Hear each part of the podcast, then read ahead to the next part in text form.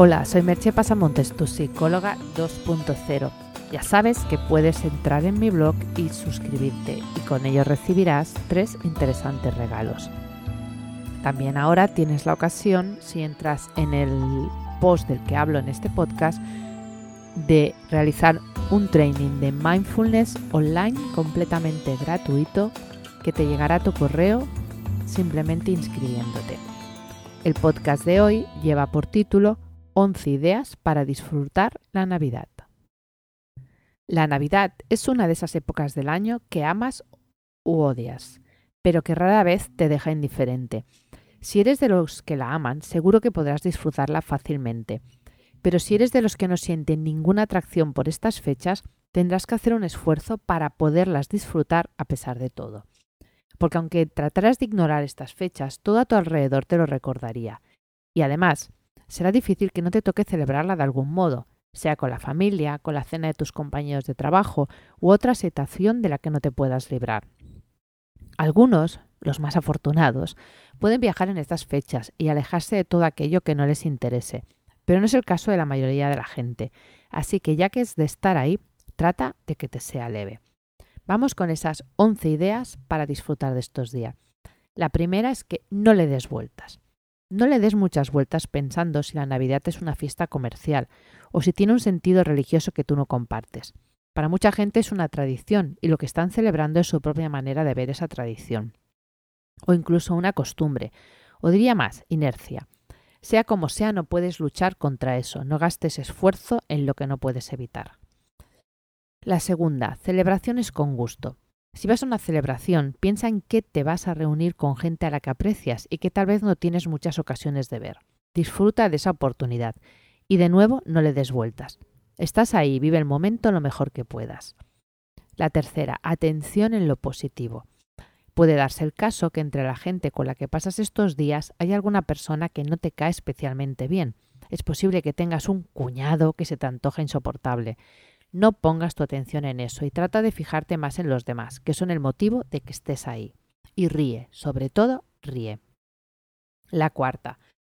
Moderación en las comidas. Come y bebe solo lo que te apetezca.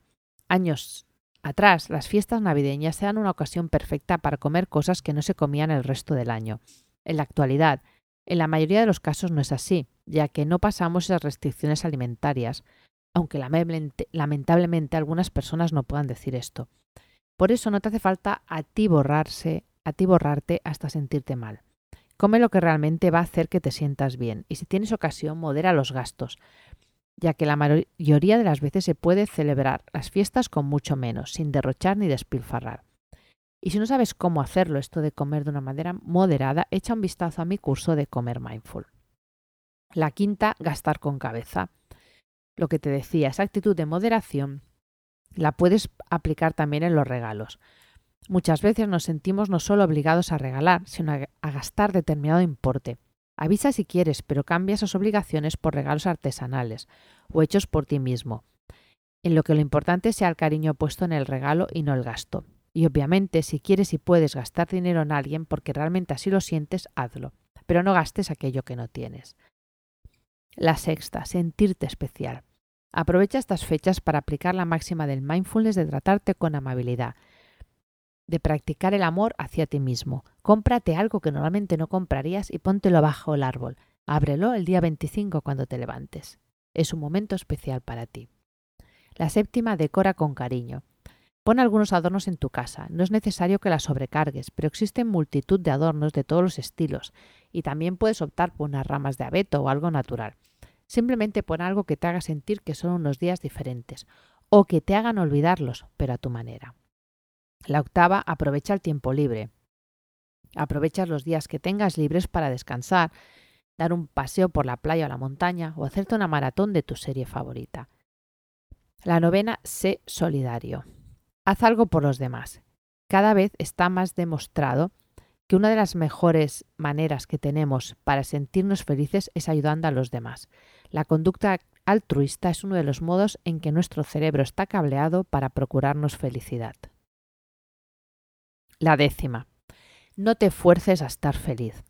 Quizás estás más solo de lo que querrías por estas fiestas, o te dejó la pareja, o echas de menos a los que ya no están. No es obligatorio estar alegre, ni hace ningún bien estar comparándose con los demás pensando en lo mucho que disfrutan ellos. Cada persona tiene sus circunstancias particulares y los demás no las conocemos. Así que no presupongas que todos son felices menos tú y deja que pasen los días disfrutando de lo que puedas, sin forzarte. Y sobre todo no te sientas obligado a estar feliz. Hay personas que se ponen melancólicas en esta época del año, en que los días son más cortos, hace más frío, Sentirte obligado a estar contento puede provocar el resultado completamente opuesto, que te sientas fatal. Por lo tanto, deja que fluya lo que realmente sientes. Y la undécima, empieza a practicar mindfulness. Muchas de las ideas que aquí te propongo se aprenden con la práctica del mindfulness.